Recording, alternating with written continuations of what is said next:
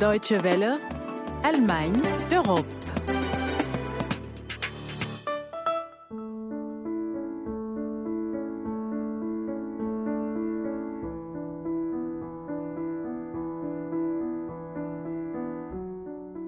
Si vous êtes déjà venu en Allemagne ou ailleurs en Europe, les Stolpersteine auront peut-être attiré votre attention, voire vous auront fait trébucher. C'est normal, ils sont faits pour ça.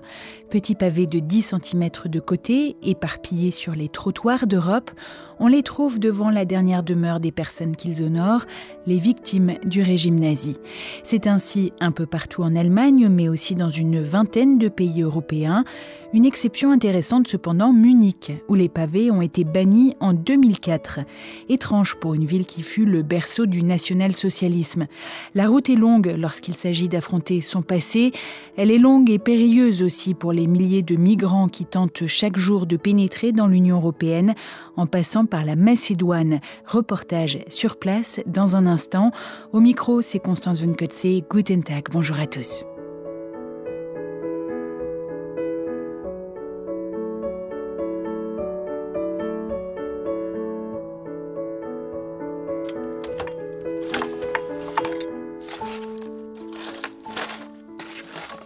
Simple tiroir peut dissimuler toute une vie, celle du grand-père de Barbara Wenzel par exemple, un homme qui n'a pas survécu au régime nazi. My mother didn't speak about him, but she kept all her secrets in that drawer. Ma mère ne parlait pas de lui, mais elle gardait tous ses secrets dans ce tiroir. Ce genre de tiroir que l'on ouvre et que l'on referme immédiatement. Il contient beaucoup de papiers, de photographies et un agenda. J'avais environ 15 ans lorsque ma mère m'a dit Ton grand-père a été assassiné par injection. Le grand-père de Barbara Wenzel souffrait de schizophrénie, une maladie mentale sévère et chronique. Il est l'une des 300 000 victimes du programme Action T4, un programme instauré par le régime d'Adolf Hitler en vue d'éliminer les handicapés mentaux ou physiques.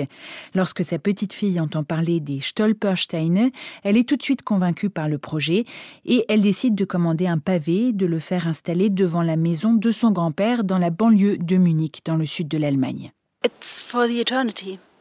C'est pour l'éternité. Même si un jour la maison est détruite, le pavé restera à jamais. Personne ne parle de mon grand-père, mais là, avec ce pavé, on est obligé de se souvenir de lui. On ne peut pas nier ce qui lui est arrivé. C'est au début des années 90 que Günther Demning, un artiste originaire de Cologne, a eu l'idée des Stolpersteine.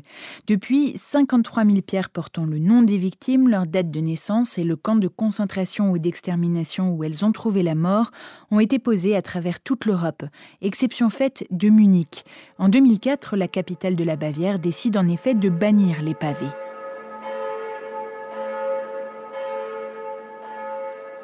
Parmi les personnalités influentes qui s'y opposent, il y a Charlotte Knoblauch.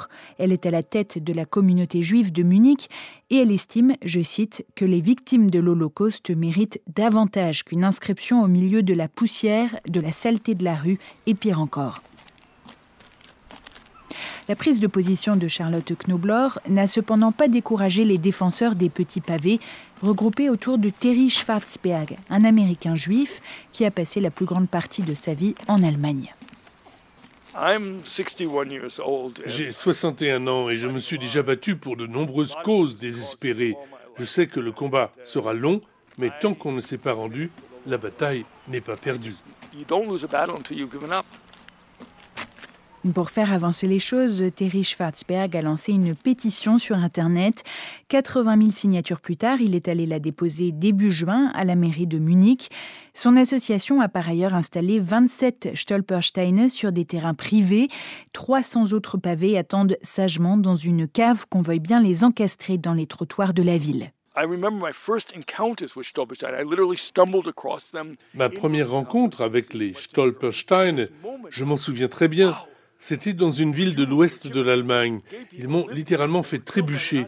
Des juifs, des roms, des homosexuels avaient habité ici et avaient été tués par les nazis. J'ai alors commencé à comprendre l'ampleur du drame, à me rendre compte que des millions de personnes comme toi, comme moi et comme les auditeurs avaient été assassinées. Grâce à ces pavés, cet horrible crime contre l'humanité perdait un peu de son anonymat. Cela m'a tellement remué que j'ai décidé de me battre pour qu'ils existent aussi à Munich. Mais le problème, c'est que Munich a été plus marqué que d'autres villes par le saut du nazisme. C'est là-bas que tout a commencé, siège du Parti national-socialiste jusqu'en 1945.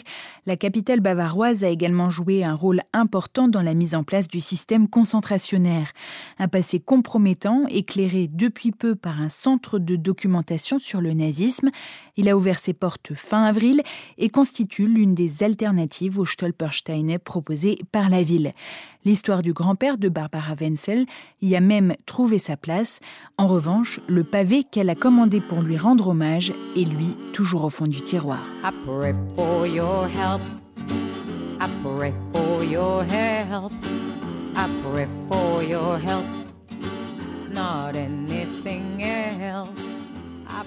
Le 20 juin, c'était la journée mondiale des réfugiés, l'occasion d'en parler une nouvelle fois dans Allemagne Europe.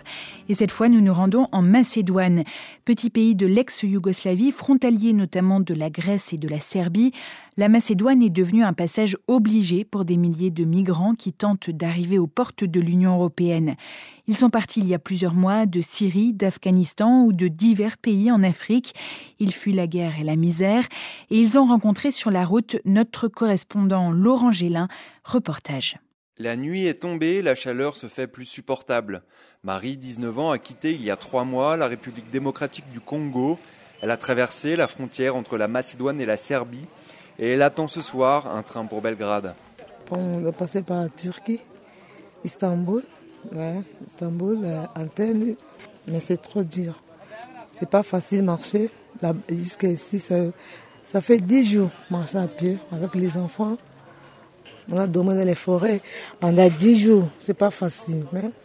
Depuis quelques mois, ils sont des milliers chaque jour à traverser la Macédoine et à entreprendre un long voyage sous le soleil, le long de l'autoroute ou du chemin de fer, à pied ou à vélo. Sacho est le chef de gare de Vélez, dans le centre du pays. La vague de migrants a commencé à augmenter il y a 7 ou 8 mois. Le soir du Nouvel An, il y avait 350 migrants dans la gare alors qu'il faisait moins 17 degrés. Après quelques jours de voyage, les migrants arrivent dans le nord de la Macédoine, à Kumanovo. Les vélos, qu'ils ont achetés 150 euros à proximité de la frontière grecque, se négocient entre 20 et 40 euros devant la principale mosquée de la ville. Chaque jour, ils arrivent par groupe de 20, 30, parfois 100, 200. C'est l'occasion de reprendre les vélos. Qu'est-ce qu'ils en feraient des vélos? Ils ne peuvent pas aller avec en Serbie. Ce nouveau business attire les convoitises. Certains vélos descendent vers le sud pour y être de nouveau vendus.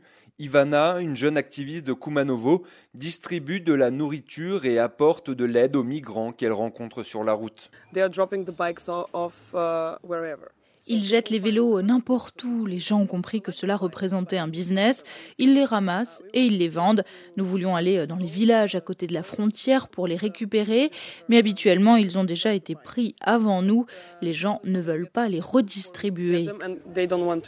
Ivana prend des risques en aidant les réfugiés. Selon la loi macédonienne, il est interdit de transporter ou d'héberger des migrants.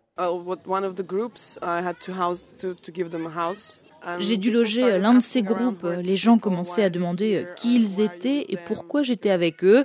Ils n'imaginaient pas que je puisse m'asseoir avec des clandestins. J'ai menti en disant que c'était des Turcs en visite d'études. Je les ai ensuite conduits dans un endroit sûr. Dans la rue, il pleuvait, ils étaient fatigués et en mauvaise condition physique.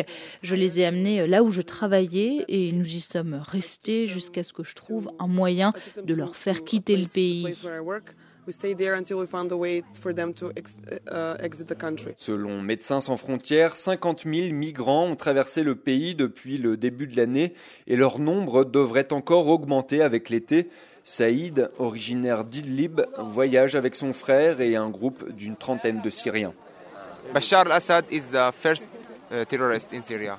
Bachar el-Assad, c'est le plus grand terroriste. tout le régime d'Assad est terroriste, la police d'Assad est terroriste. All of the Assad's regime are terrorists. Plongée dans une profonde crise économique et politique, la Macédoine n'a aucune aide à offrir. Alors, partout dans le pays, des citoyens se mobilisent comme ils le peuvent. Lenche travaillait autrefois à la télévision de Vélez. Aujourd'hui, elle soigne et accueille les plus démunis.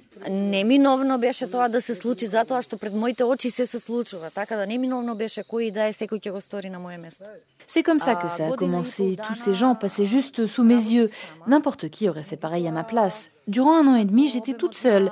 Mais depuis le début du mois de mai, le nombre de migrants ne cesse d'augmenter. Et les voisins ont commencé à regarder ce que je faisais et à m'aider.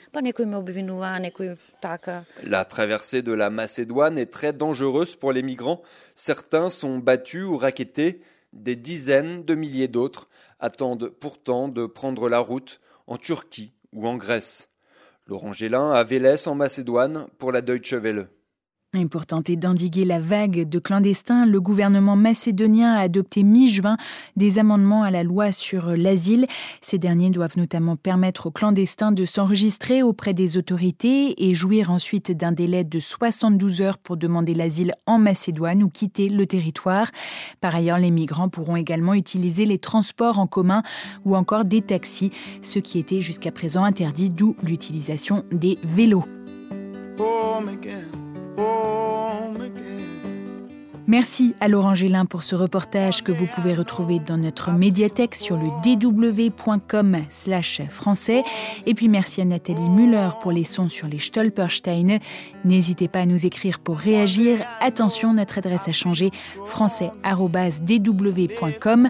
Passez une bonne semaine, à la prochaine et tchuss